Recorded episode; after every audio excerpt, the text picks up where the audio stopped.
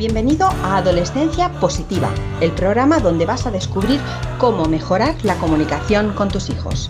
Conocerás a psicólogos, sexólogos, coaches, padres y educadores que te descubrirán las mejores herramientas para trabajar desde casa. Comienza tu camino hacia el buen entendimiento en este nuevo episodio con Diana Alacén. Bienvenidas queridísimas familias al episodio 145 del podcast de Adolescencia Positiva que, se acaba febrero ya, que empezamos ya la primavera que está a puntito ya ahí a la vuelta de la esquina, aunque bueno, hay que decirlo, ¿eh?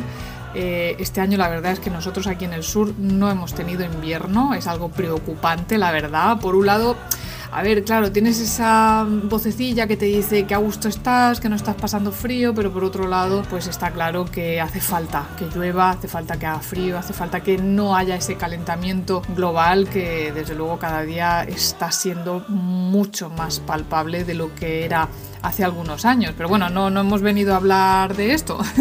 ya sabes que yo de vez en cuando me voy por las ramas. Hemos venido a hablar de adolescencia, hemos venido a hablar de relación con nuestros hijos, de cómo llevar una buena comunicación, cómo conectar con ellos.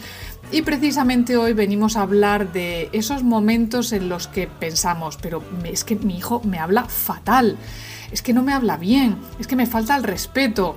Y es que dentro de esa conflictividad, bueno, baja, vamos a llamarla baja, en la que transcurre la mayoría de las adolescencias, pues estas faltas de respeto son una de las cuestiones que más preocupan a las familias. Eh, son, bueno, pues como bien es sabido, muy comunes en esta época adolescente, hasta el punto de que casi nos sorprende ver eh, chavales jóvenes que no hablen mal a sus padres o que no les falten el respeto. ¿eh? Es un poco triste, pero la verdad es que esto es así.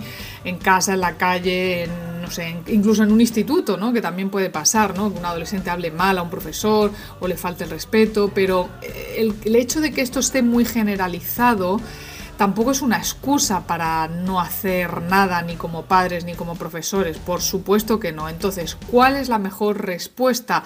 Respuesta educativa, ¿eh? no respuesta desde el miedo, desde el castigo, desde la represión, eh, desde las amenazas, no, sino vamos a dar hoy respuestas educativas para estos adolescentes que presentan estas faltas de respeto o que hablan mal a sus eh, padres, eh, hermanos también, no tienen por qué ser adultos, pueden ser a sus iguales, ¿verdad? Profesores, etc.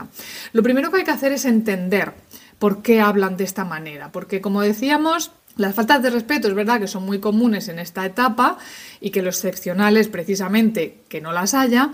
Y de hecho hay unos psicólogos especializados en la etapa adolescente, como, como es el caso de Lisa Darmour, que afirman que es más preocupante un adolescente que no se revela en absoluto que uno que sí que lo hace. ¿Vale? A ver, dentro está de los límites lógicos sin llegar a violencias físicas y verbales, ¿vale? Esto ya es otro tema diferente que también hemos tratado en alguna ocasión aquí en el podcast, ¿no? Cuando el hecho de tener un, adolescente agresivo. Pero hoy vamos a hablar, pues, pues eso, de, lo típico, ¿no? De que me habla mal, de que me falta respeto, de que me puede llegar a insultar, de que o incluso ni siquiera me habla. Aquí hay varias razones y la primera de todas ellas y probablemente la más importante es pues esa inmadurez cerebral de la que hemos hablado muchísimas veces en este podcast. Ya sabéis que los adolescentes tienen muy bien desarrollada la parte impulsiva de su cerebro, pero el córtex frontal, que es el que ayuda a la reflexión previa a la acción, pues aún no está desarrollado. Es decir, que su adolescente es, pues fundamentalmente, perdón, su, su cerebro es fundamentalmente un cerebro impulsivo. ¿Eh? Esto, eh, por un lado, es una ventaja evolutiva, ¿eh? pero porque, en fin, pues se trata de adolescentes que tienen que salir de casa, buscarse su vida, hacerse independientes, y en esta ocasión los impulsos son muy buenos, pero por otro lado, en la vida social o en la vida familiar, esto se puede traducir por comportamientos que no son comportamientos adaptados y que, y que a nadie le gusta, ¿verdad? Que les falten el respeto o que le hablen mal. Y luego, en segundo lugar, eh, supone también socialmente el, digamos, el fin de, esa relación de admiración con los padres. Un adolescente, y esto siempre lo digo, está programado para rechazar a sus padres, está programado para marcharse de casa y para ello necesita poner en perspectiva todas las enseñanzas de sus padres. Mm, obviamente, pues a partir de esta etapa va a tener otros referentes, pueden ser otros adultos, pero también puede ser, pues no sé, gente famosa, amistades, porque van a aprender nuevas maneras de vivir la vida y en definitiva pues a hacerse su propia idea de cómo es el mundo. Y claro, pues esto unido a esa impulsividad de la que te acabo de comentar puede hacer que eh, su forma de manifestar el desacuerdo con los padres o con los profesores sea excesivamente eh, pasional, ¿no? Y incluya pues estas formas de hablar nada adecuadas. Por otro lado, hay factores educativos que propician que un adolescente sea irrespetuoso. A ver, veamos, aquellos hijos, por ejemplo, ¿no? que han recibido una educación muy autoritaria, donde no se les ha permitido expresar sus sentimientos, sus necesidades, y que sentían que para ser vistos de alguna forma o para ser queridos necesitaban responder eh, el punto por punto a esas expectativas que tenían los padres y por otro lado aquellos adolescentes cuya educación ha sido demasiado laxa y no han conocido exactamente los límites pues tienen también más probabilidad de relacionarse con sus padres a través de esas faltas de respeto cuando llega la adolescencia. Esto es fácil de comprender. En el punto medio, ¿verdad? Está entre, o sea, el punto medio entre el autoritarismo y el laxismo, ¿eh? los hijos que han sido educados en un estilo más democrático, pues han aprendido a expresar sus necesidades desde la infancia, desde que son chiquitines y por tanto, al llegar a la adolescencia, suelen ser también más asertivos, eh, suelen saber que no necesitan atacar para ser escuchados, porque ya se sienten escuchados en casa. Por lo tanto, pues este estilo educativo democrático, a ver, no garantiza por sí mismo que tu hijo adolescente ya no te vaya a hablar mal en un momento dado, pero sí suele ser un indicador de, un nivel de conflictividad bastante más bajo. Ahora, ¿cuál es la mejor respuesta educativa ante estas faltas de respeto o, estas malas palabras de nuestros hijos? Bueno, como decíamos, em, estas actitudes el, el hecho de que sean habituales en la adolescencia no significa que las debamos dejar y ya está, ¿vale? Y que pues ya está, no pasa nada, esto es normal en esta etapa, no digo nada, me callo, no, no, no, no. Aquí van los consejos que yo te voy a compartir en este mismo momento.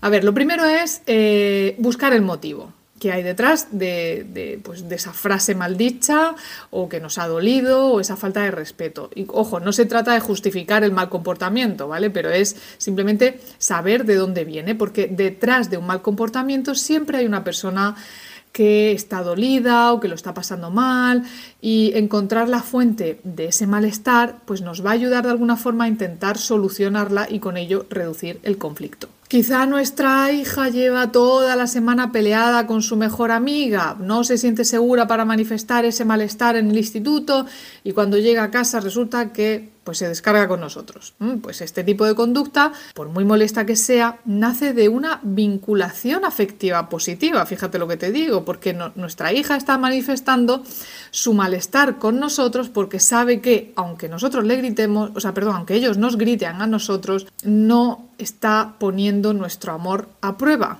cosa que no siente necesariamente así con sus amigas. Así que vamos a intentar buscar eh, una excusa eh, en otro momento quizá para indagar las razones por las que nuestra hija o nuestro hijo está tan susceptible, ¿no? De pronto. Luego, em, cuando hay una falta de respeto, aquí lo más importante y ojo, también lo más difícil, es la palabra calma. La palabra calma. Si tu hijo o tu hija te habla mal, si te ha insultado, te ha faltado el respeto, no debes dejarte llevar por el enfado. Recuerda que tú sigues siendo el adulto y por lo tanto el encargado de que la situación no degenere en un conflicto mayor. Si no te ves capaz en ese momento de mantener la, calpa, de, la calma, perdón, entonces aquí mi consejo es pues que te marches, que salgas de ahí, como en alguna otra ocasión también lo he dicho, puedes salir a otra habitación, puedes darte un paseo por la manzana y cuando ya te hayas calmado, vuelves, regresas, ¿vale? Ojo, porque muchas personas piensan que por marcharse está perdiendo, entre comillas, esa batalla con el hijo, ¿no? Y tenemos que tener en cuenta que la educación no es una guerra, sino que se trata de una forma de dominar esta situación. ¿vale? Porque lo que no queremos es, ¿qué preferimos? A ver, vamos a ver, ¿es mejor marcharte y cuando lo hayas calmado, ¿no? Cuando lo hayas pensado, reflexionado y sopesado, volver y, hablar con tu hijo de una forma más tranquila? ¿O es mejor entrar en combate? Sea, ¿cuál crees que de estas dos opciones es la más educativa? Y al final es la que se va a llevar tu hija o tu hijo. Ellos mismos también aprenden de esta manera a que cuando yo estoy enfadado, en lugar de ponerme a gritar y a, y a, insultar a la otra persona, pues más vale que salga de aquí en este momento y que cuando esté preparada para hablar, pues entonces lo haga. Yo creo que esto es una enseñanza también para ellos, ¿no? Y luego, por supuesto, otra cosa que deberíamos tener siempre presente a la hora de educar es que independientemente de lo que hagamos, nuestra actitud siempre va a modelar la de nuestros hijos. Entonces, si a una falta de respeto respondemos con otra falta de respeto, ¿no? Nos ponemos a gritar, a amenazar, a insultar, pues al final lo que estamos enseñando es que esa actitud es legítima que es justo lo contrario de lo que pretendemos enseñar. Así que, como hemos dicho antes, toca mantener la calma, morderse la lengua si es preciso, ¿eh? y podemos, por supuesto, manifestar nuestro enfado, que es legítimo el enfado, pero siempre de la forma menos agresiva de la que seamos capaces. ¿eh? pues oye, pues me he molestado con lo que me has dicho o me duele que me hables así y solamente si creemos que nuestro adolescente va a estar receptivo en ese momento, pues ahí es cuando podemos hablar. Porque recuerda que eh, no va a ser capaz de escucharte si está también en modo eh, bloqueo emocional. Entonces es mejor no decir nada y esperar a que él también esté más receptivo. Por eso, otro de los consejos que te doy es mm, dejar la conversación para luego. Yo creo que es uno de los primeros aprendizajes de la maternidad y la paternidad eh, de, adolescentes. Es el saber que podemos dejar la conversación para luego. A menos que haya un problema de seguridad, ¿vale? Que alguien esté de algún modo en peligro, lo mejor es que sin evitar la conversación, porque no hay que evitarla tampoco, pero sí que la podamos posponer. Y ya más adelante, cuando veamos que nuestro hijo está en mejor disposición, como hemos dicho, y cuando a nosotros también se nos haya pasado el enfado, pues ahí podremos pues, llamar a la puerta ¿no? y, conversar. Eh, por supuesto, decirle que no vamos a tolerar esas faltas de respeto. Como he dicho antes, posponer la conversación no es evitarla. Y si bien es mejor no hacerlo en el mismo momento de, esa discusión, pues cuando vayamos a hablar con nuestro hijo adolescente, no debemos dejar de decirle que, oye, que no nos merecemos ese trato y que por supuesto no lo vamos a tolerar. Es importante que le recuerdes el límite, aunque sepas que lo sabe, sabe cuál es el límite, pero a veces hay que recordárselo, porque es importante eh, que, que no se le olvide que se ha sobrepasado en ese límite. Por supuesto, podemos también enseñarles eh, habilidades de resolución de problemas, porque cuanto más entrenado esté nuestro hijo en esa resolución de problemas, más se va a reducir la conflictividad en casa, ¿no? El hecho de saber enfrentarse a los problemas eh, pues esto se va a traducir en eh, una menor frustración y cuanto menor sea esa frustración, pues más infrecuentes van a ser esas faltas de respeto o esas frases desagradables. Y luego ya, bueno, a ver, eh, aquí ya, pues si las conductas desafiantes duran muchísimo tiempo, son repetidas una y otra vez, o simplemente crees que te cuesta lidiar con, con este tipo de situaciones, pues por supuesto busca ayuda. Eh, en este caso, una buena conversación con un familiar o con un amigo que te comprenda, que te comprenda, pues puede hacer mucho bien.